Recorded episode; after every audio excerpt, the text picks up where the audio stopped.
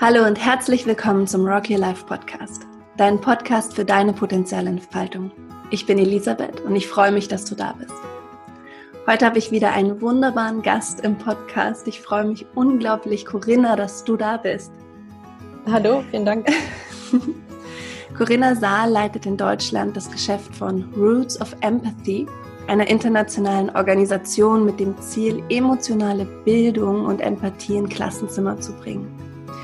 Sie ist außerdem die Gründerin und Geschäftsführerin von Intelligent Consulting. Dort berät und begleitet sie Unternehmen darin, einen intelligenten Umgang mit Emotionen und den Dynamiken zwischen Menschen am Arbeitsplatz zu entwickeln.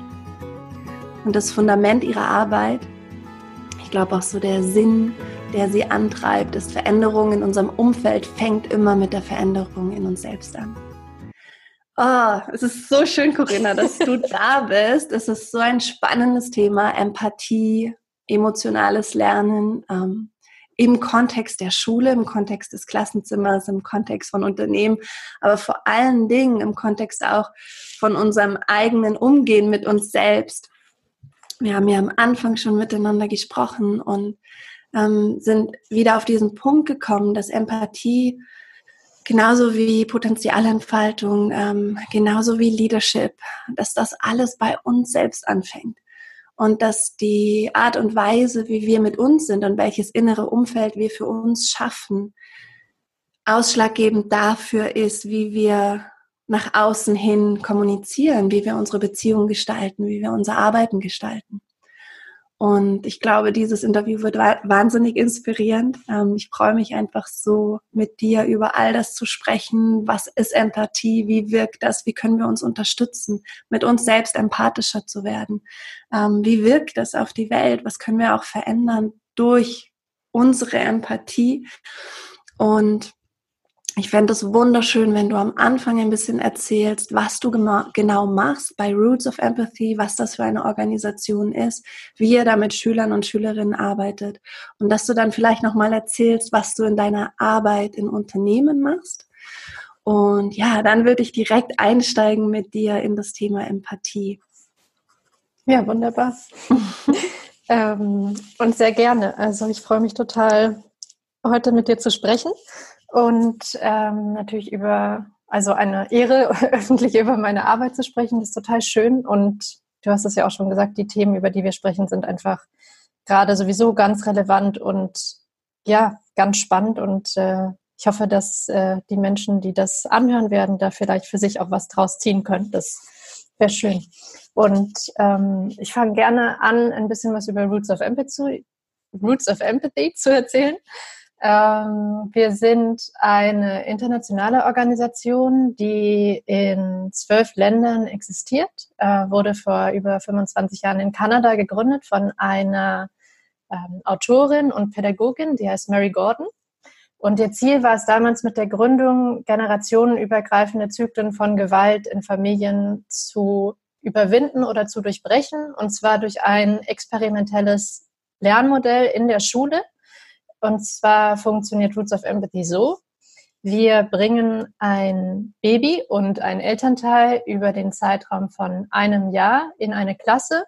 Die Kinder sind, mit denen wir arbeiten, sind zwischen sechs und zwölf Jahren alt. Und ähm, das Baby und der Elternteil besuchen einmal im Monat die Klasse wir haben Ehrenamtliche, die das Programm begleiten. Die begleiten die Babybesuche und bereiten die Besuche vor und haben auch eine nachbereitende Stunde. Die kommen sozusagen einmal äh, in der Woche in die Klasse.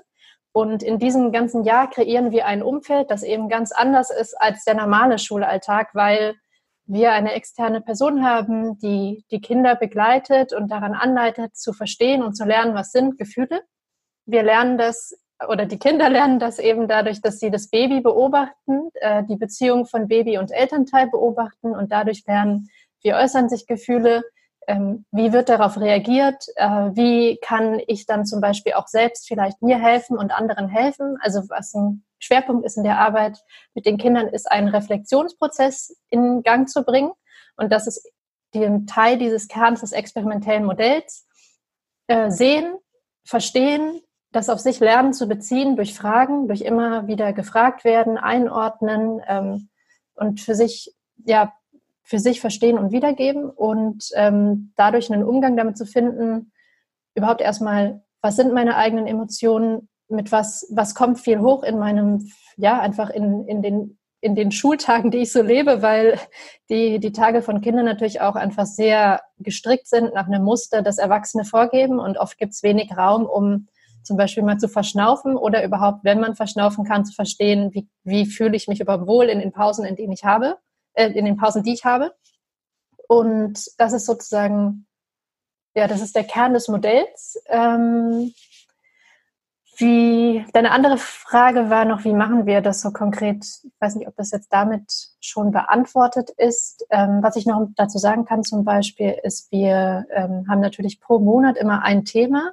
Also wir behandeln die verschiedenen Emotionen, die es eben gibt. Also von, von Wut zu Angst zu Freude, all das Ganze, und es gibt ja noch mehr, also das ganze Spektrum, was eben da ist, um dafür ein Verständnis zu vermitteln. Und ähm, Themen auch wie Alleinsein, also Alleinsein zum Beispiel ohne die Eltern, ähm, das, die, die Beziehung zu, zum Selbst ist auch ein Thema unserer, unserer Monatsstunden. Und ja, der Fokus liegt immer darauf, sich mit, den, mit dem Baby sozusagen zu verbinden, zu schauen, was macht das Baby und auch experimentell natürlich in dem Sinne, ein Baby gibt uns natürlich kein Skript vor, also wir können nicht sehen, wie die nächsten, die nächste halbe Stunde oder 45 Minuten mit dem Baby werden, denn es geht sehr viel darum, sich auf das, auf das Baby einzustellen und auf die Regung, die das Baby zeigt. Und allein das schon schafft eben in der Schule, auch in, in einem Umfeld, wo ja der sehr getaktet ist, in der Kinder sehr früh lernen, auf wie verhalte ich mich auf eine bestimmte Art und Weise, um bestätigt zu werden in meinem Sein. Hm. Ein, ein, ja, setzt einfach dem etwas Neues entgegen oder vielleicht bringt etwas dazu. Also, um es so zu sagen, ja. Hm. Ja.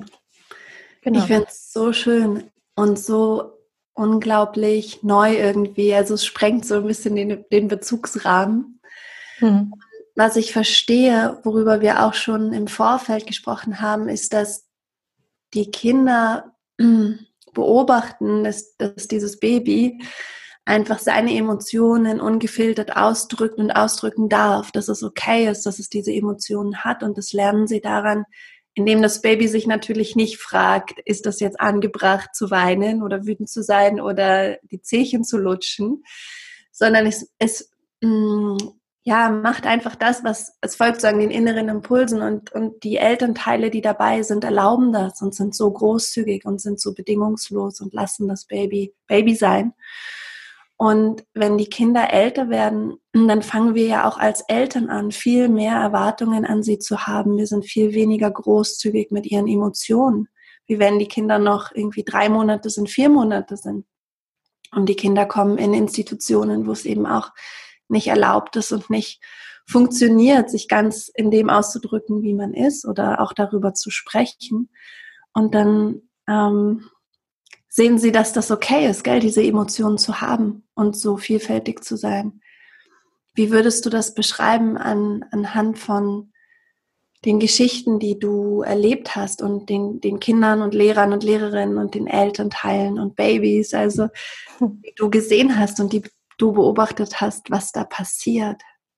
Ja, ähm, ja, das ist eine schöne Frage, weil das bringt nochmal für mich so jetzt auch in der Zeit, wo ich äh, länger nicht in der Schule war, natürlich durch Corona nochmal so ein bisschen wieder, was, was so die Erfahrungen davor waren ähm, bei den Schulbesuchen, die ich gemacht habe. Ähm, also was zwei Dinge fallen mir so davor, sofort dazu ein.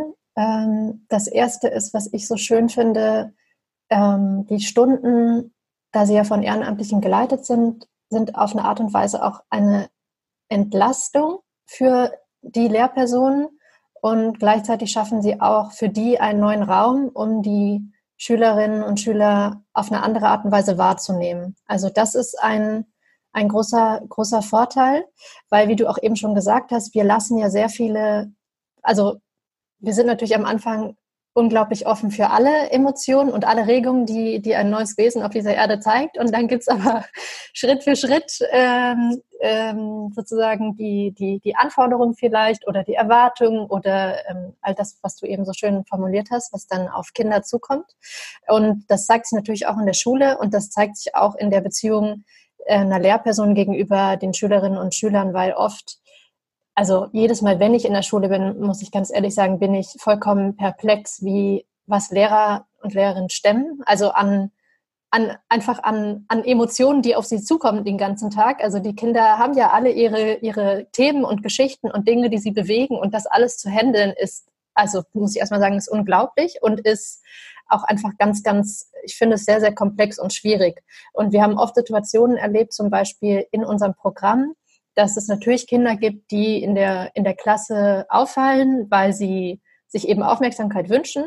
Ähm, nur die Wege, wie sie danach suchen, ähm, gesehen und gehört zu werden, die funktionieren halt leider schlecht, weil in der Klasse mit irgendwie 28 Kindern wirst du natürlich am ehesten gehört und gesehen, wenn du Mist machst. also, und ähm, da hat sich halt bei manchen natürlich schnell so ein Bild, so, also so ein, so ein Bild verfestigt, dass bestimmte Kinder ähm, auffallen dadurch, äh, dass sie, dass sie den Unterricht stören. Und ähm, da geht halt sozusagen dann schon diese, dieses, ja, die, wie soll ich sagen, Mühlrad sozusagen los in dem Sinne, äh, ein Kind ist auf eine bestimmte Art und Weise, zeigt sich als Störenfried, ähm, dass äh, die Noten sind auch dem und dem entsprechend vielleicht nicht so gut, weil es sich dadurch jetzt vielleicht weniger zeigen kann. Also entsteht so ein Bild von, wie dieses Kind vielleicht ist. Und was wir gesehen haben oder was ich persönlich jetzt auch in Stunden erlebt habe, was für mich einfach wunderschön war, war, äh, wenn wir mit dem Baby in die Klasse kommen, verändert sich einfach ganz viel. Also es verändert sich die Art und Weise, wie Kinder sich selbst einbringen.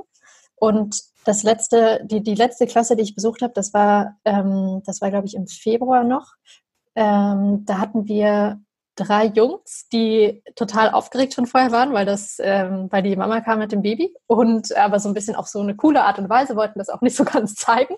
Und ähm, haben dann erstmal, also wir, um das noch zu erklären, wir sitzen alle ähm, um eine grüne Decke herum, wenn wir, äh, wenn die Babystunde ist und ähm, Elternteil und Baby sitzen eben auf der Decke mit unserer Trainerin oder unserem Trainer zusammen. Und die drei Jungs saßen am anderen Ende der Decke, also weit weg vom Baby und fingen so nach einiger Zeit wieder an, so ein bisschen unruhig zu werden und wurden mehrmals von der Lehrperson, die auch dabei war, die sitzt dann auch immer natürlich dabei, ein bisschen weiter hinten, so ein bisschen um zuzuschauen, äh, wurden ermahnt und äh, dann hat unsere Trainerin den, die wundervolle Idee gehabt, jetzt nach der halben Zeit auch einfach mal die Position zu wechseln und kam rüber zu den drei Jungs. Und äh, muss sich vorstellen, halt so elfjährige Jungs natürlich, die, also wer würde von ihnen jetzt sagen direkt, also es ist ein bisschen Stereotyp, aber ähm, es war bei ihnen halt so, sie wollten jetzt nicht sofort zeigen, dass sie totales Interesse an dem Kind hatten. Und gleichzeitig, sobald das Baby eben neben ihnen saß, wollten sie helfen, unterstützen, waren total gebannt und wollten natürlich die Aufmerksamkeit des Babys und haben die auch bekommen, weil das ist eben das Wunderbare. Ein Baby, also ein, ein Baby geht nicht danach sozusagen zu schauen, wer, wer ist es wert, die Aufmerksamkeit zu bekommen. Ein Baby ist darin wert, wertfrei sozusagen. Und das war ein ganz wunderbarer Moment zu sehen, was das macht mit Kindern, wenn sie die Aufmerksamkeit bekommen, die sie brauchen, die sie halt in einem Schulumfeld, so wie wir es haben, ganz wenig nur erfahren können. Und das sind so Momente, bei denen ich dann weiß, das macht einen Unterschied, ähm, dass wir in der Schule sind, dass ähm, das bewegt was in den Kindern und sie tragen etwas Gutes in sich mit, selbst wenn sie zum Beispiel, also einfach nur in dem Sinne von die, die Gefühle, die in dem Moment hochkommen, das gesehen werden und angenommen werden, das kann einem ein Baby, glaube ich, oft mehr geben als irgendwer sonst, so, weil es so wertfrei ist. Ja. Ja. Das wäre so meine, wow. mir dazu einfällt. Ja, das ist wunderschön. Hm. hm. Beantwortet das? ja, so ein bisschen. Total. Ja. Total. Das ist so. Mhm. Ich sehe es gerade direkt vor mir. Ja, ja. Ja, und ich kann es auch total fühlen und nachempfinden. Mhm. Ja. Mhm. So schön. Und irgendwie so so erstaunlich, dass so eine, einfach so ein, ein kleiner Moment so einen großen Unterschied macht und das ist, was ich auch in meiner Arbeit erfahre, dass es nicht die großen Paukenschläge sind, sondern das sind diese Momente, wo du einmal ganz wertfreie Aufmerksamkeit bekommst. Und von wem auch immer, gell? So. Und das macht plötzlich in dir was anders. Und jemand, wie, wie diese Lehrperson beobachtet dann die Jungs und das macht in ihr auch was anders, weil es öffnet ihren Blick dafür, dass die Jungs auch komplexer und ähm, vielfältiger sind als das Bild, das sie im Unterricht zeigen. Und schon genau. kann man wieder sich neu aufeinander beziehen.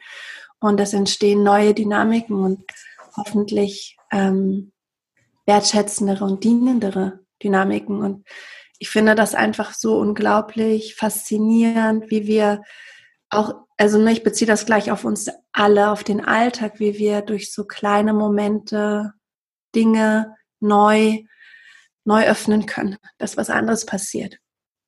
Also vielen Dank für das, für diese wunderschöne Geschichte.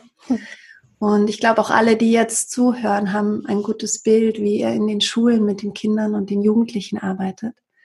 Und Jetzt würde ich gern anschließen, dass du nochmal erzählst, wie bringst du das Thema emotionale Intelligenz, auch Empathie in Unternehmen? Was ist auch dort der Wunsch von den Unternehmen? Wie, wie, ja, wie ist die Resonanz und ähm, wie können wir uns das vorstellen, was du da machst? Ähm, also, um das zu erklären, vielleicht äh, kurz ein ein, äh, ein Rückblick sozusagen, warum ich das mache. Ich äh, bin ja selbst, also ich komme aus der Konfliktforschung und habe in Konfliktregionen gearbeitet ähm, und durch meine, mein Studium und durch meine Arbeitserfahrung ist in mir so das Verständnis gewachsen, dass wir zwar ganz wundervolle Dinge bewirken wollen, ähm, mit dem, was wir tun, besonders wenn es zum Beispiel jetzt um internationale Konflikte, das ist nochmal ein besonderes Feld natürlich, nur ähm, was ich da sehr stark wahrgenommen habe, war, das, was wir da hinbringen, verändert nicht wirklich viel, wenn der Ansatz oder sozusagen das Selbstverständnis bei uns äh, nicht klar ist, also wenn das unklar ist, wenn die Eigenmotivation unklar ist, wenn der Umgang intern in den Organisationen ähm, vielleicht kompliziert ist. Und ich habe da durch diese Erfahrungen natürlich auch dann später verstanden, das ist nicht nur in einem Konfliktumfeld, wie jetzt, also internationalem Konfliktumfeld, wie es meins war so, sondern das ist einfach gang und gäbe. Also in allen möglichen Unternehmen sind Konflikte ein ganz starker Bremser im, äh, in der Zusammenarbeit, äh, in einer, ja, in einer fruchtvollen Zusammenarbeit und ähm, oft fehlt zum Beispiel vielen ganz fundamentale Dinge wie Vertrauen und ähm, sich öffnen können. Und das sind ja Grundvoraussetzungen, um verstehen zu können, was einen selbst antreibt und aber auch um Gedanken weiterzuentwickeln, um einfach aus sich selbst herauszuwachsen. Und wir wollen ja in Unternehmen oder viele Unternehmen wollen ja Mitarbeiter und dann auch Führungspersonen haben, die vorangehen und gleichzeitig andere mitziehen und aus sich selbst herauswachsen können. Und da war für mich irgendwann klar, so der, der Beginn damit beginnt in uns selbst. Und wenn wir den Zugang zu uns selbst nicht haben, und hier kommt der, das Thema emotionale Intelligenz dann rein, also wenn für uns unklar ist, was für Emotionen wir wahrnehmen, dann, dann kann das nur ganz schwer oder aus meiner Sicht halt fast gar nicht entstehen. Also dieser eigene Drive, weil Emotionen ist eben, das, das sind die, das, das sind, das sind unsere Motoren sozusagen. Ja? Also bei mir ist ja zum Beispiel gewesen, die Frustration zu sehen, wie wenig Probleme gelöst werden. Das hat, das war, hat mich mega frustriert und es war auch der Antrieb, was anders zu machen. Und diese Frustration und Wut darin zu sehen und die zu verwandeln, das ist ja das, was wirklich eine Veränderung bewirkt. Und daher kam so der Beginn der Beginn dieser Arbeit. Und ähm, was ich dann mittlerweile jetzt mache, ist eben einmal, dass ich in Unternehmen Einführungen in diese Thematiken gebe, also in die Arbeit ein intelligenter Umgang mit Beziehungen und Dynamiken und ähm, auch eben das Thema emotionale Intelligenz mit dem Fokus zum Beispiel in Workshops darauf, wie, wie beginne ich diese Arbeit überhaupt an mir selbst ähm, wie kann ich das Menschen nahebringen? Ich arbeite ja auch mit Unternehmen zum Beispiel, in denen Menschen arbeiten, die, die haben, die für das, das sind, das sind Fremdwörter für die, genauso wie deren Themenfelder für mich Fremdwörter sind. Wenn ich mit Ingenieuren arbeite, dann ist es erstmal wichtig, einen gemeinsamen Raum zu schaffen, in dem, in dem wir, naja, in dem wir eine Ebene haben, in dem sie verstehen, was ich bewegen will und was mich antreibt und ich natürlich auch erstmal Raum gebe, sie zu verstehen, so. Also sozusagen einen gemeinsamen das Fundament hatte ich auch gesagt, so ein Fundament zu haben, auf dem wir unsere Arbeit aufbauen. Also das ist ein großer Fokus. Und was ich auch mache, ist, ich begleite Personen, die sich, ähm, die für sich verstanden haben, sie möchten an bestimmten Themen arbeiten, die vielleicht noch weniger sehen, was, wann sich diese Themen konkret zeigen. Also ich be begleite zum Beispiel teilweise Führungspositionen, Menschen in Führungspositionen in ähm, so zwei, zwei, drei, manchmal auch fünf Tage am Stück, um einen Einblick zu gewinnen, wie arbeitet jemand, was sind Situationen, die, wo Schwierigkeiten zum Beispiel entstehen für die Person, ähm, um dann zu ein Verständnis dafür zu gewinnen, woran, woran wollen wir eigentlich überhaupt arbeiten, weil ganz oft ist ja zwar der Wille da, was zu tun, nur es fehlt dann sozusagen an der, an der Realität, so an der, was sind die konkreten Situationen. Das heißt, das Begleiten ist zum Beispiel ein wichtiger, ein wichtiger Punkt. Und das dritte, was ich mache, ist, dass ich direkt mit Menschen arbeite, die eben ein Coaching haben wollen. Also das sind natürlich sehr oft Menschen in Führungspositionen, aber es sind auch Teams vermehrt jetzt, die einfach sehen, dass sich bestimmte, dass sich Konflikte entwickeln, bei denen sie sich einen zum Beispiel empathischeren Umgang miteinander wünschen. Das kommt auch vermehrt vor. Und äh, dann gemeinsam, was ich auch sehr schön finde, gemeinsam im Team entdecken zu wollen, wo hakt es denn?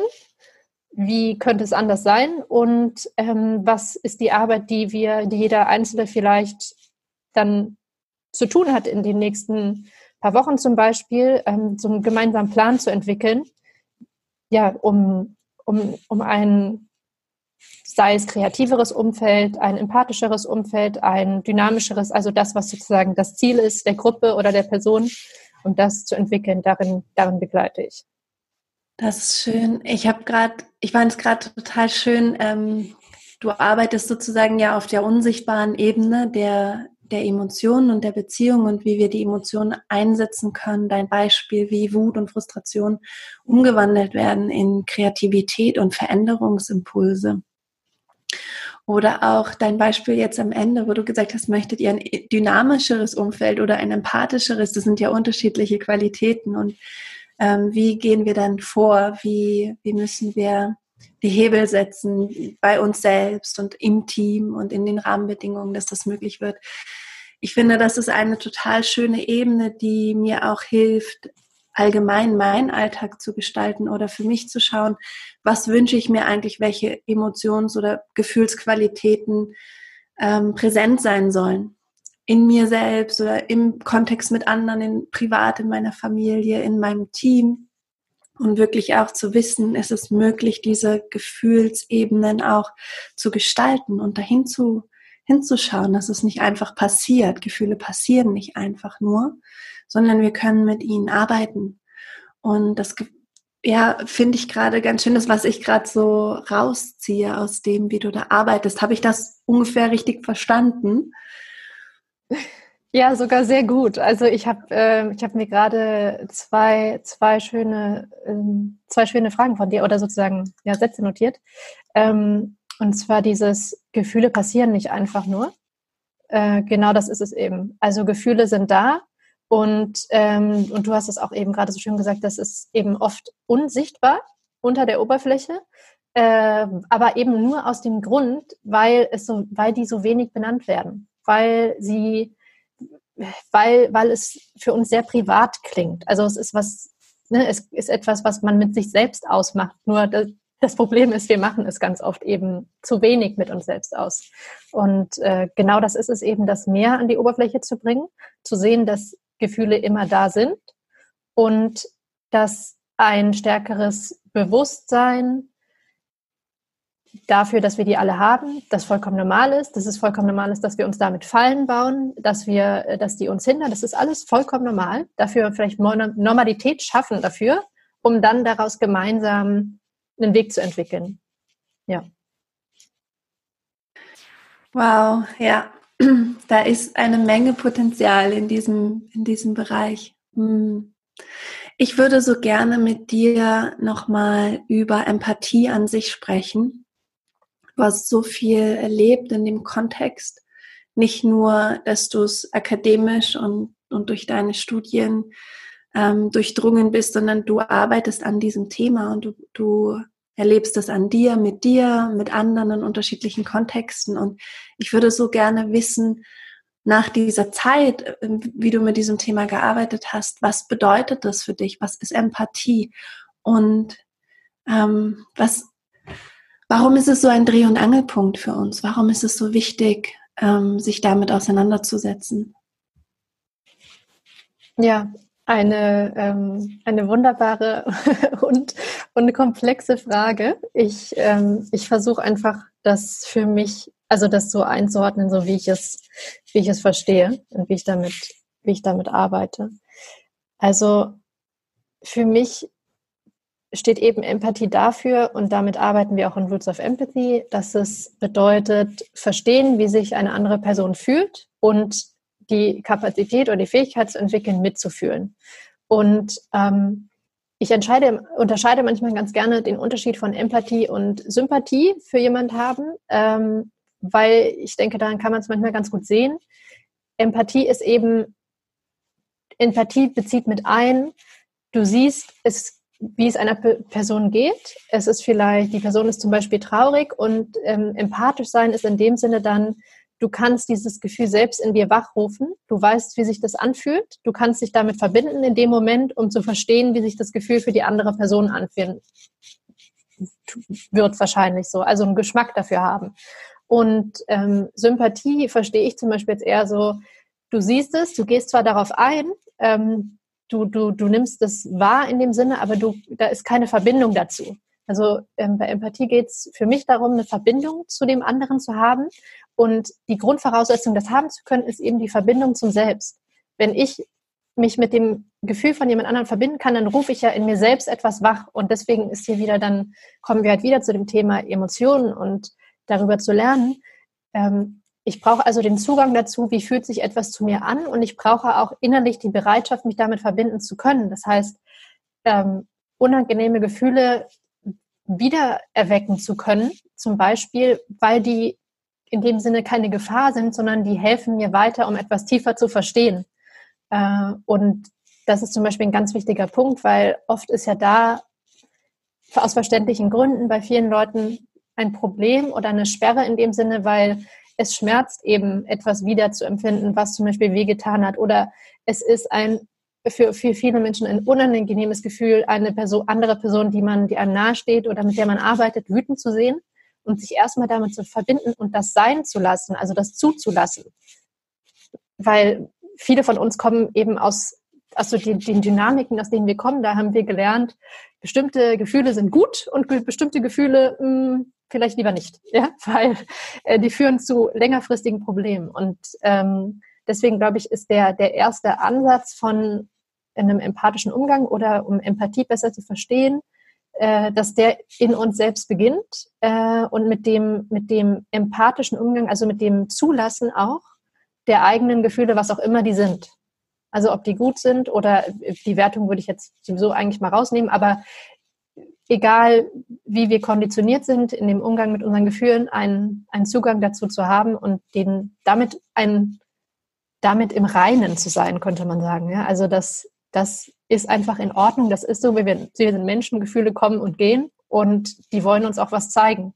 Also vielleicht auch einfach eine Neugier dafür zu entwickeln, was regt sich in mir, aus welchen Gründen entsteht das so und da, da entsteht eine Verbindung zum Selbst und ich glaube, wenn die, wenn da eine Basis da ist, dann ist es leichter, die Verbindung zu anderen Leuten, dann kommt die, dann kommt die leichter. Das ist nichts, was dann schwer einzuüben ist, sondern das, das, das passiert. Ja? Also das klingt jetzt etwas, das klingt etwas abstrakt sozusagen, aber die Grundlage ist eben das Selbst und das spiegelt sich im Außen dann wieder.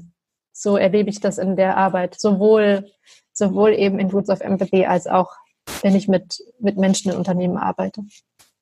Beantwortet das so, geht das ein bisschen in die Richtung deiner, was du dir gedacht hast? Ja, ja, ich bin, ich bin, ich sitze hier mal so mit ähm, leuchtenden Augen und einem großen Lächeln im Gesicht, weil ich immer wieder so fasziniert davon bin, wie die Veränderung in uns selbst beginnt. Und das ist auch etwas, was ich erlebe. Wir sind ja bei Rock Your Life ähm, mit dem Fokus der Potenzialentfaltung unterwegs. Und Potenzialentfaltung bedeutet eben auch die Verbindung zum Selbst, kennenzulernen und überhaupt einmal herzustellen und wahrzunehmen und zu spüren, wer bin ich, was will ich, was kann ich, was treibt mich und was fordert mich auch heraus. Und die Erfahrung, die ich gemacht habe, und sie kam tatsächlich ähm, wie ein, wie eine Überraschung, weil mein Thema war nicht Empathie oder ähm, die Verbundenheit, sondern mein Thema war Potenzialentfaltung in der Begleitung von Menschen in unterschiedlichen Kontexten. Und die Überraschung, die entstanden ist, ist, dass mit dieser Potenzialentfaltung, mit dieser Selbstkenntnis und diesem Annehmen von dem, wer ich bin, Empathie und Verbundenheit natürlicherweise entstanden ist, immer, egal bei wem, auch bei mir. Und das finde ich so spannend, dass sagen dieser, dieser Blick nach innen, diese Ingerichtetheit und dieses tiefe Verstehen und sich auch trauen zu verstehen, wer ich bin und was in mir vor sich geht, auch was meine Konditionierungen sind und meine Schmerzen sind und wo aber auch für mich irgendwie eine große Wahrheit ist, dass das, dass dieser Weg nach innen sozusagen gleichzeitig ein Weg nach außen ist und ähm, mich fasziniert das einfach unglaublich. Ja. Und, und, und das macht mich auch so hoffnungsfroh, weil, weil es bedeutet, ne, wenn wir in unsere Welt schauen, wie du vorhin gesagt hast, du hast viel in Konfliktregionen gearbeitet, du hast die Konflikte gesehen und die Absichten von den Menschen, die wirklich zu lösen und gleichzeitig ist es nicht weitergegangen, weil diese Ebene, diese unsichtbare Ebene der Gefühle und der Absichten nicht klar war und nicht transparent war. Und dann kann man ja auch nicht damit arbeiten, wenn es nicht klar ist. Ähm, dann, du hast das sozusagen so schön in diesen großen Kontext gestellt am Anfang und ich glaube, viele von uns sind manchmal so ohnmächtig und denken so, wie, wie, wir wollen in dieser Welt liebevoll miteinander leben. Wir wollen ähm, keine weiteren Gräben schaffen. Wir wollen Brücken bauen. Wir wollen es miteinander gut haben. Und dann hat man so das Gefühl, wo kann ich anpacken? Was kann ich tun? Und dieses Gespräch, finde ich, ähm, leuchtet sozusagen wieder auf, auf das eigene Selbst. Du kannst immer bei dir beginnen und immer in deiner Welt. Und da haben wir genug zu tun. Und ja, einfach zu wissen, dass diese, diese, ähm, diese Arbeit mit sich selbst wirklich unsere Arbeit ist in dieser Welt. Das, das ist so, was, was mir kommt, wenn ich dir zuhöre. Ja, ich finde es wunderschön. also, ich fand es so schön, was du gerade gesagt hast. Also die Worte, die du gewählt hast. Und genau, also genau das ist es auch für mich. Es ist dieses, es ist, ich meine, ich muss das ehrlich sagen, am Anfang meiner 20er, als ich, ich meine, ich habe diese, ich, diese Sachen, Konfliktforschung, ich bin da reingegangen, weil ich dachte, okay, klar, dieses, man verändert die Welt, ja, und man will die Welt zu was Gutem machen. Und dann kommt langsam, dann kommen diese Frustrationsmomente, wo man denkt so, okay, dies geht nicht, das geht nicht, da laufen Sachen total schief und all das. Und das war, also manchmal gab es echt Momente, wo ich dachte, es kann nicht wahr sein, es bewegt sich gar nichts. Und es war ein ziemlicher, ich muss es ganz ehrlich sagen, ein ziemlicher, ähm, äh, na, wie soll ich sagen, ähm, ein, ein, äh, eine Kehrtwende, als ich verstanden habe, egal was da draußen sich alles nicht ändert, der Beginn, was ich ändern kann, ist in mir und in einem, in einem guten Umgang mit mir, in dem wirklichen, in einem ehrlichen Verständnis zu mir, das auch zu entwickeln.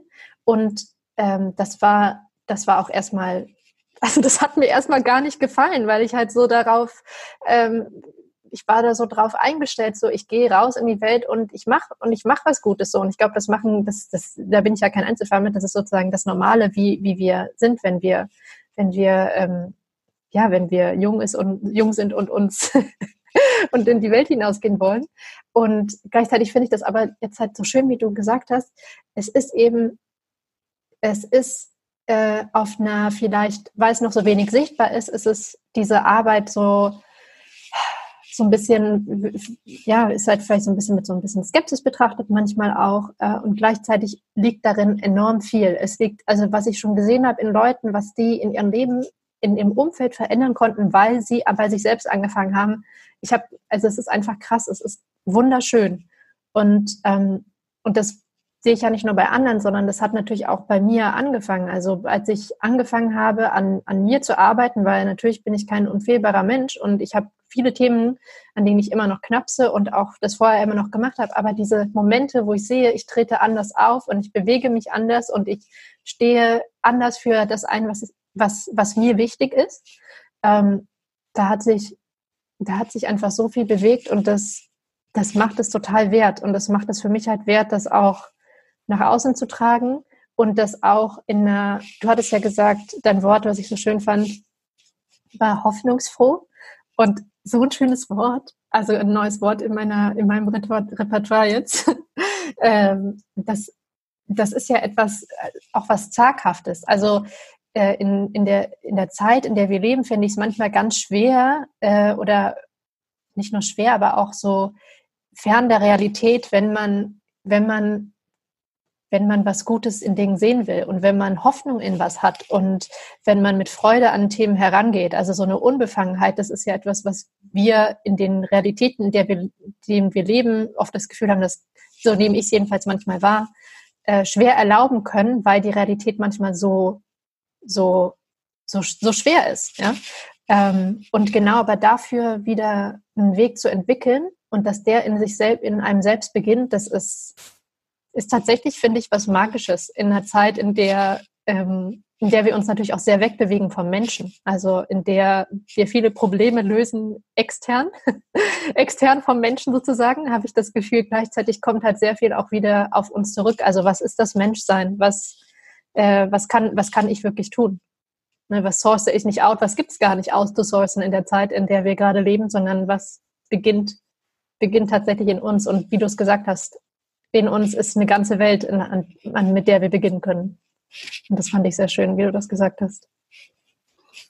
Also, Corinna, ich habe am ganzen Körper Gänsehaut. Oh Gott, okay. Als ich dich gehört habe, weil das mich, mich hat das gerade so berührt, was du gesagt hast. Das ist immer ein gutes Zeichen bei mir. Okay, okay. so, so wohlige Gänsehaut. Ich sage auch immer Herz, Herzgänsehaut, die geht dann so über den ganzen Körper. Ah, da da war so viel, so viel drin und so viel Schönes drin. Ich glaube, was uns beide auch vereint, ist, dass nicht, nicht der Glaube, sondern das Wissen darum, dass diese Empathiefähigkeit in jedem Menschen steckt. Dass es was ganz Natürliches ist. Und darüber würde ich auch gerne nochmal sprechen, weil was ist, wenn, wenn ich sozusagen anfange, mich sagen, diesen Blick nach innen zu wenden und zu schauen, wer bin ich und was bedeutet das auch Mensch zu sein und wo, wo ist sozusagen für mich wichtig, dass Wandel geschieht in meinem Leben, ähm, damit ich das ausdrücken kann in, die, in dieser Welt. Was ist, wenn ich Angst habe, dass da gar nicht, gar nicht die Fähigkeit drin, drin ist, in mir mit meinen Gefühlen umzugehen oder mich liebevoll zu halten oder ähm, was ist, wenn in mir die Angst ist, dass ich da nichts finde oder nichts Schönes finde oder nichts, weißt du, was ich meine? Und ich fände es so schön, wenn du darüber nochmal sprichst, ähm, weil, weil ich glaube wirklich, dass ähm, Empathie genauso auch wie Achtsamkeit eine, eine Fähigkeit ist, die uns allen eigen ist, auch wenn wir vielleicht manchmal in unserem Leben weit weg sind davon und dass es eigentlich darum geht, Wege dahin zu finden und, und ähm, Wege in diese Ressourcen, die in einem selbst drin sind, zu finden, so dass sie nicht brach liegen, sondern dass sie sich entwickeln können.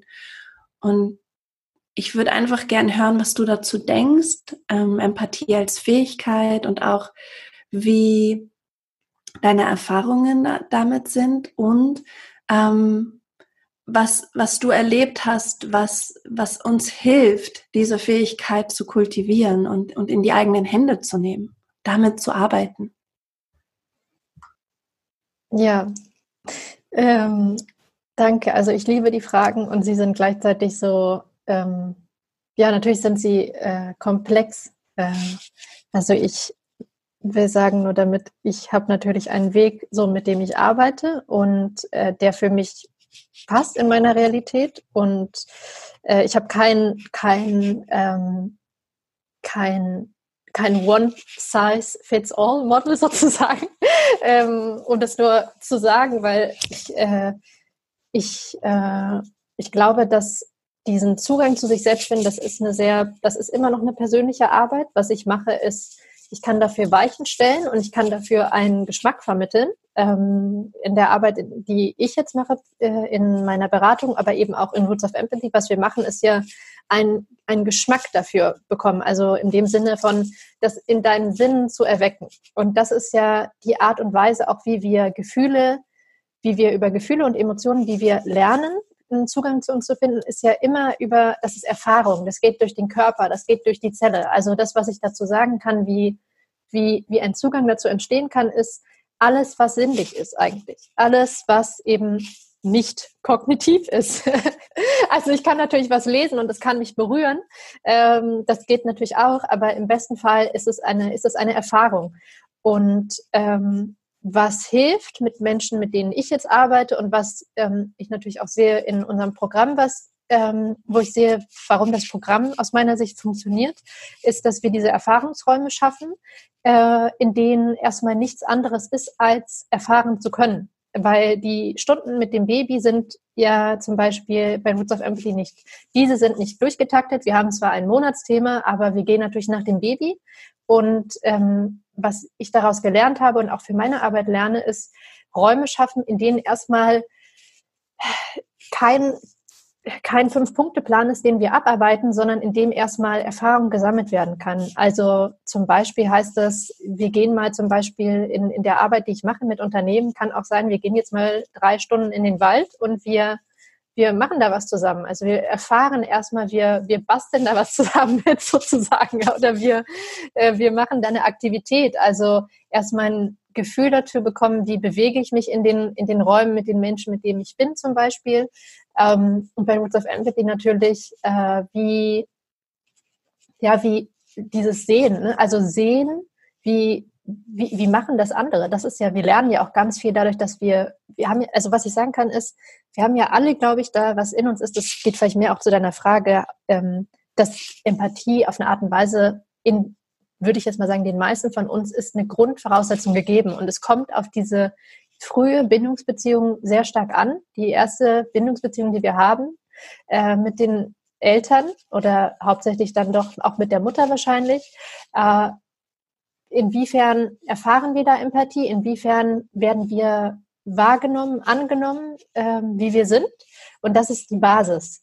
Äh, ich bin davon überzeugt in meiner Arbeit auch, dass das dass wir damit, der, dass damit gearbeitet werden kann, selbst wenn, wenn es Menschen gibt, die haben da zum Beispiel wenig erfahren oder die spüren da einen Mangel, weil wenn man Mangel spürt zum Beispiel, ist das ja schon ein Zeichen, dass man weiß, da kann mehr sein zum Beispiel. Ja?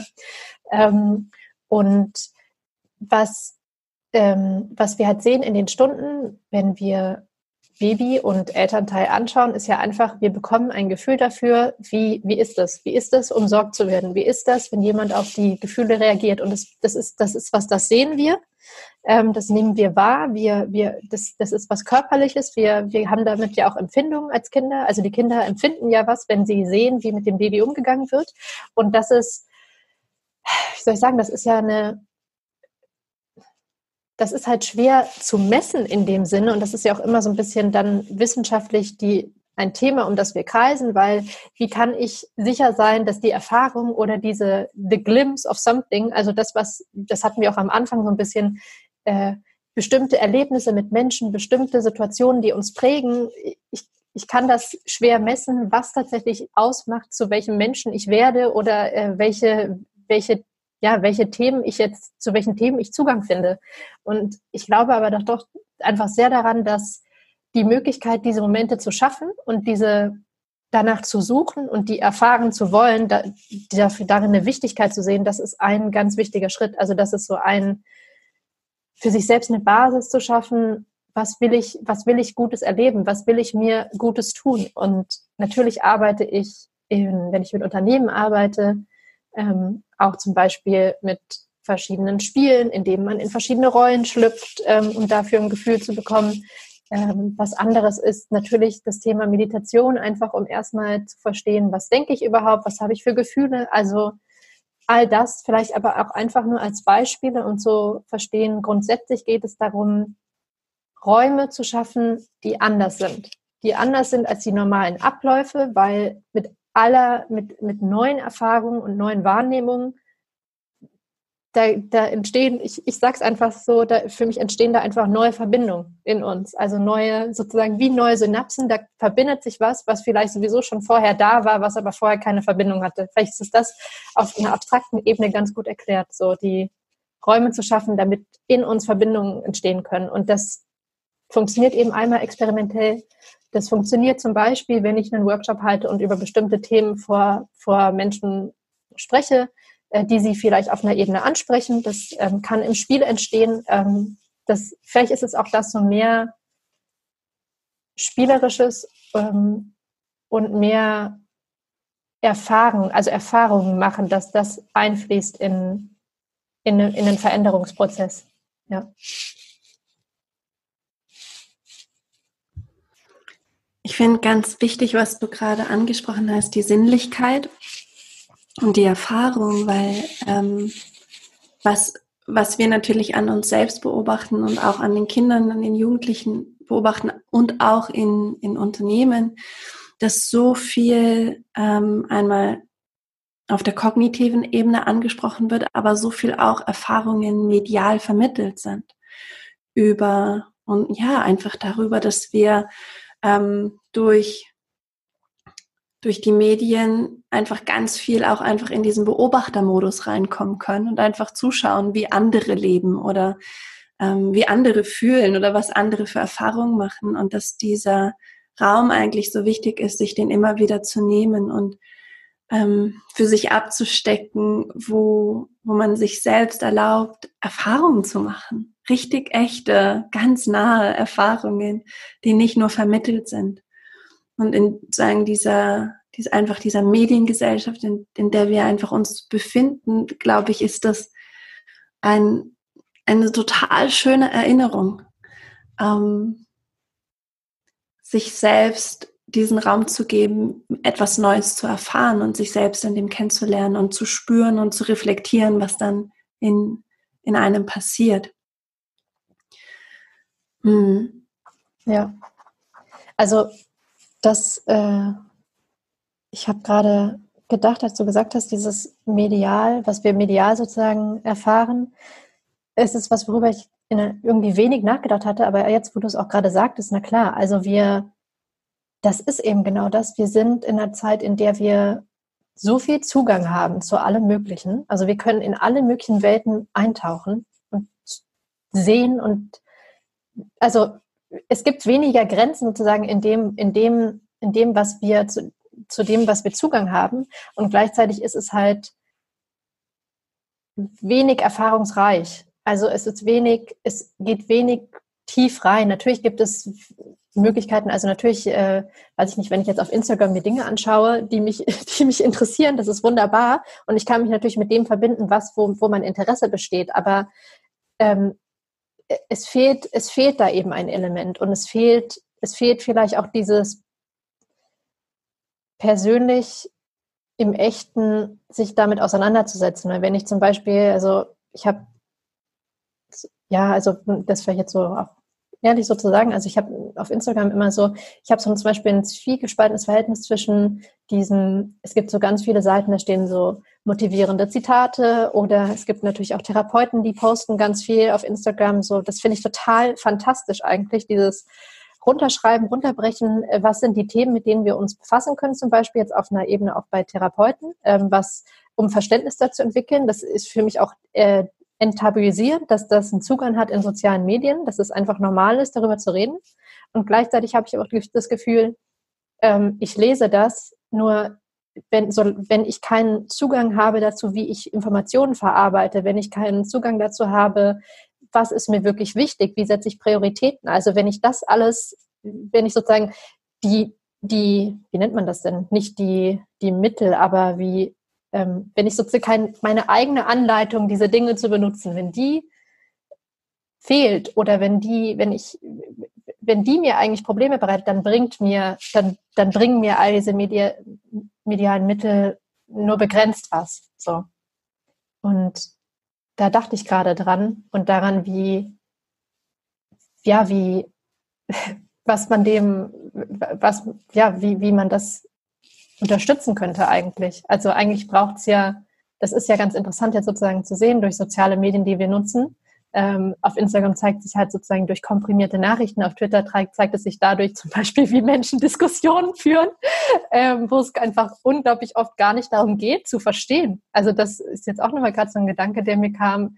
Es geht ja darum, so seine Nachricht zu zeigen und sich zu zeigen. Ähm, nur der Moment, wo es dann tatsächlich eigentlich in die Auseinandersetzung gehen würde, ist sehr selten, dass es wirklich zu einer ja, zu einem erstmal will ich dich verstehen, um dann auch verstanden zu werden kommt. Also das fehlt da für mich halt ganz oft. Und das ist ganz viel in dem Digitalen, was mir fehlt. Das waren jetzt zwar gerade, woran ich dachte.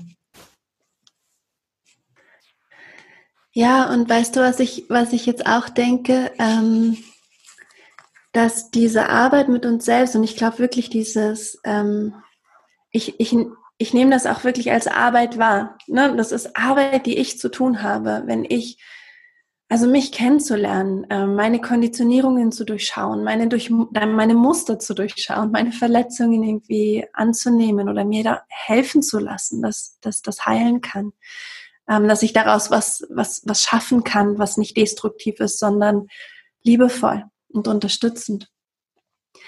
Das braucht Zeit. Also diese Arbeit, die wir mit uns machen, dieses Kennenlernen, dieses sich, sich selbst wahrnehmen, diese Verbundenheit zum eigenen Selbst ähm, aufbauen, wie du das so schön formulierst, ähm, diese Empathie, diese Haltung von Bedingungslosigkeit auch an sich anzuwenden, egal wie man fühlt und wie man drauf ist und welche Gedanken gerade da sind oder wie sich das Außen im Moment zeigt. Das braucht wirklich, wirklich Raum und, und Zeit und das ist etwas, was ich schön finde, hier auch nochmal für, für uns alle zu erinnern, dass wir uns diesen Raum nehmen dürfen und dass wir uns diese Zeit nehmen dürfen, weil es wirklich Wandlungsprozesse in uns sind. Und dass es nicht, nicht nur damit getan ist, ein Drei-Schritte-Programm zu machen und dann ist man fertig, sondern ist es einfach diese Auseinandersetzung mit sich selbst, die dann ja im zweiten Schritt sich spiegelt in die Beziehung, die man hat und, und in das Außen, das man gestaltet. Dass das einfach, ähm, dass wir uns einfach diesen Raum nehmen dürfen, diese Erfahrungen zu machen und ähm, auch diese, diese sinnlichen Erfahrungen zu machen, uns zu, ähm, ja, uns einfach mit uns selbst zu begegnen, mit den anderen zu begegnen, hinzuschauen und da zu sein. Das ist mir nochmal noch mal so gekommen, weil unsere Geschwindigkeit ist einfach sehr hoch. Ähm, viel am Tag ist einfach auch funktionieren und schaffen und und, und die Dinge, die Dinge machen, die irgendwie auf unserer To-Do-Liste sind. Und das, worüber wir hier sprechen, was so einen großen Impact auch auf die, auf die Welt hat, weil es Impact auf uns hat und auf die Beziehungen, ähm, das ja, braucht einfach einen Raum. Das ist mir nochmal so bewusst geworden, jetzt als ich dir zugehört habe. Ja, also das das trifft genau das. Also ich finde es so schön, wie du, manchmal habe ich das Gefühl, nämlich ich spreche und dann denke ich so, ach, ist das jetzt wirklich, also habe ich das jetzt auf den Punkt gebracht? Aber ähm, das ist, also das ist wunderbar, weil du hast es äh, genauso wiedergegeben. Es ist halt, erstens, es braucht Zeit. Ähm, die Grundlage dafür oder sozusagen Fundament kann, kann, da kann man sich Hilfe zu holen. Das ähm, das ist, ja, ist auch, glaube ich, ganz wichtig, einfach um so ein bisschen, um, um zu starten. Und dann ist es doch einfach eine Arbeit an sich selbst, die eben Zeit beansprucht, die Geduld beansprucht, die eben die, ja, die in vielerlei Hinsicht konträr zu dem ist, wie wir unseren Alltag leben. Du hast ja auch gerade gesagt, ähm, die Geschwindigkeit ist extrem hoch in der Art und Weise, ne, wie wir unseren Alltag leben. Äh, und da finde ich dann ganz spannend eben, wie kreieren wir in diesen Geschwindigkeiten und all diesen Dingen, die wir tun, die wir eigentlich ja abarbeiten, einen Raum, der anders ist, der auch es ist ja auch Arbeit. Also beides ist ja Arbeit. Das, was wir so am Tag tun, indem wir funktionieren, ist Arbeit. Und das andere ist auch wiederum Arbeit, also dieses an sich arbeiten. Äh, jedenfalls zu Beginn auf jeden Fall sehr. Ich glaube, wenn, so wie ich das für mich auch so sehe, wenn man eine Routine reinbekommt, dann ist das viel weniger, äh, dass es als Arbeit wahrgenommen wird. Ähm, aber gleichzeitig, diese Routine ist eben für die auch ist es wichtig, sich Zeit zu nehmen, sich das zu erlauben, dass man auch wieder zurückfällt in in, in, in, ja, in gewohnte Muster zum Beispiel. Ähm, und ja, also jetzt, wo ich gerade so, wie du das auch formuliert hast, ähm, zum in Bezug auf Geschwindigkeit und ähm, diese, diese, das mit uns selbst, dass das Arbeit ist, das ist vielleicht auch in dem Sinne entweder eine Wiederbelebung oder ein eine Wiederbelebung vielleicht von was, was wir Menschen schon auch gemacht haben. Es ist für uns ja jetzt auch nicht vollkommen neu, ähm, an uns selbst zu arbeiten. Äh, nur die Art und Weise, wie wir es tun, ist neu. Also wir setzen uns ja zum Beispiel jetzt nicht in Gruppen zusammen, also das machen die meisten Menschen jedenfalls nicht und ähm, haben zum Ziel, wir arbeiten jetzt eine Stunde an uns zusammen, sondern es ist ja oft eine Arbeit, die macht man alleine. Ähm, es gibt noch wenig so Raum dafür, so nehme ich jedenfalls wahr, da so gemeinsam daran zu arbeiten, jeder für sich, aber doch zusammen. Also das wäre ja zum Beispiel etwas, was einen ja auch motiviert und vielleicht vorantreibt. Das ist zum Beispiel das Schöne, wenn ich jetzt mit Teams arbeite, wenn jeder weiß, ich habe meine bestimmten Themen und ich mache das, aber eben, weil die anderen das, die anderen haben ihre und gemeinsam machen wir das, um, um uns vorwärts zu bewegen, äh, auf einer Ebene, die noch neu für uns ist, das ist mit eigentlich was ja, am fruchtbarsten so bei der Arbeit ist, weil du hast diese Verbindung zu dir und du hast die Verbindung aber eben auch äh, mit den anderen, die dich, die dich antreibt und die dich wiederum mit dem Außen verbindet. Also ja, das waren so die Gedanken, die ich gerade so hatte, dass es in dem Sinne ja tatsächlich darum geht, bewusst einen neuen Raum zu schaffen und den beizubehalten und ähm, darin Beständigkeit zu entwickeln. Ja. So schön, ja. Mhm. Mhm. Was würdest du abschließend gerne noch teilen mit den Zuhörern und Zuhörerinnen zum Thema Empathie? Was ist vielleicht für dich auch noch so eine, eine Essenz und es kann eine Wiederholung sein aus dem, was wir gesagt haben und was du gesagt hast. Und es kann auch noch mal ein neuer Aspekt sein einfach etwas, wo du sagst, das ist so wichtig für mich und ich möchte das so gerne mitgeben und so gerne erinnern? Hm. Ja. Ich überlege kurz. ähm, ich glaube, das Wichtigste tatsächlich ist für mich, egal was wir, was die Probleme sind, die wir in unserem Umfeld zum Beispiel haben, die Herausforderungen, ähm, Momente, wo wir nicht weiterkommen, Ko Konflikte mit anderen, es ist einfach der Kern von meinem Verständnis, wie ich, den ich entwickelt habe für mich und mit dem ich arbeite. Der Beginn sind wir selbst. Ähm, das sehen wir manchmal nicht sofort. Wir sehen die Verbindung manchmal nicht sofort und es ist es auch manchmal schmerzlich, dahin zu gucken. Ähm, und gleichzeitig löst es so viel. Es löst Spannung, es löst, äh, es hat Auswirkungen auf die Art, wie wir mit uns selbst umgehen, wenn wir beginnen, mit uns an uns zu arbeiten und bewusster mit uns umzugehen und auf uns zu schauen. Ähm, es hat einen Einfluss auf das Außen, ähm, es hat einen Einfluss darauf, wie wir uns selbst tragen. Und ich glaube, so wie ich das für mich sehe, ist es halt, wir schaffen damit ja für uns selbst ein sicheres Zuhause. Und ich glaube, das ist, wonach sich die meisten, ich weiß nicht, ob sich alle Menschen danach sehen, aber ich glaube, grundsätzlich wünschen wir uns alle Sicherheit, Geborgenheit, getragen werden, gesehen werden, so. Und ähm, wir suchen sehr in dem Außen natürlich nach da drin. Ich glaube, wenn wir einen Zugang dazu entwickeln, das für uns selbst zu kreieren, können wir das nicht nur nach außen geben, sondern wir haben das halt in uns. Und ich glaube, das ist besonders in einer Zeit, wie in der wir jetzt leben, in der so unglaublich viel unsicher ist, in der so wenig Sicherheit vermittelt werden kann, weil es einfach klar wird, immer klarer wird, dass sehr viele Dinge einfach unklar und unsicher sind. Es ist, glaube ich, umso wichtiger zu verstehen, was wie, wie, wie, wie, kreiere ich dafür das in mir und dass es auch möglich ist zu wissen, dass das geht. Ich, ich kann in mir zu großen Teilen das schaffen und mir das geben, was ich vielleicht oft im Außen suche. Und, und das hat dann wiederum eine Wirkung nach außen. Wunderbar. Vielleicht kreiere ich damit danach sogar noch mehr Sicherheit und mehr Klarheit nach außen. Das, was mir eigentlich im Außen fehlt. Also vielleicht grundsätzlich, was mir wichtig ist zu teilen, ist die was, was spiegelt meine Veränderung auch nach außen wieder und was schafft die in mir? Und das ist für mich ganz, ganz viel. Wow, ja, das ist einfach so wunderschön und so schön, wie du es formuliert hast. Ich kann da überhaupt nichts hinzufügen. Ich bin nur so, ja. ja, okay. Ja, ja. Schön. Ja, Und ist es, ähm, ist es so eine schöne Erinnerung, weil es gleichzeitig ähm, bringt es mich so, ist es gleichzeitig so, ist es so, es bringt einen so in die Demut, es bringt mich so in die Demut, es ist, es reicht bei mir anzufangen, es reicht.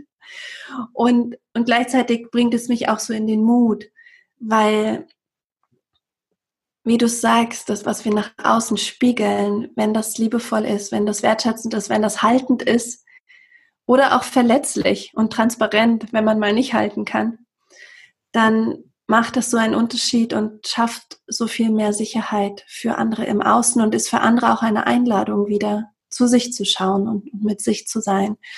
Also, das nehme ich ganz, ganz doll mit und ich danke dir von Herzen für dieses wunder, wunderschöne Interview und all die Inspirationen, deine Erfahrungen, die du mit uns teilst. Danke und für die Arbeit, die du machst. Es ist so wertvoll. Dankeschön. Ja, vielen Dank. Also ich bin, ich fand es sehr schön, mit dir zu sprechen und ähm, ja, bin ganz dankbar auch einfach, dass ich den, den Raum bekommen habe, mit dir Gedanken zu teilen. Also ich fand das sehr schön und bin auch ganz froh und dankbar. schön. Ja, dann verabschieden wir uns bei diesem, also verabschieden uns von unseren Zuhörern und Zuhörerinnen und ich verabschiede mich bei dir. Ich danke dir. Ich freue mich, Ede. Wir werden uns wahrscheinlich so oft noch treffen und austauschen. Ich habe große Lust, ähm, dass wir das machen. Sehr gut, ich auch. Ja. ja, weil ich glaube wirklich, dass wir ähm, eigentlich ein Thema von zwei Seiten uns anschauen und diese Seiten gehören so zusammen. Ne? Dieses, dieses, ähm, dieses Ich und die, das Selbst und die Verbundenheit mit den anderen, die daraus entsteht.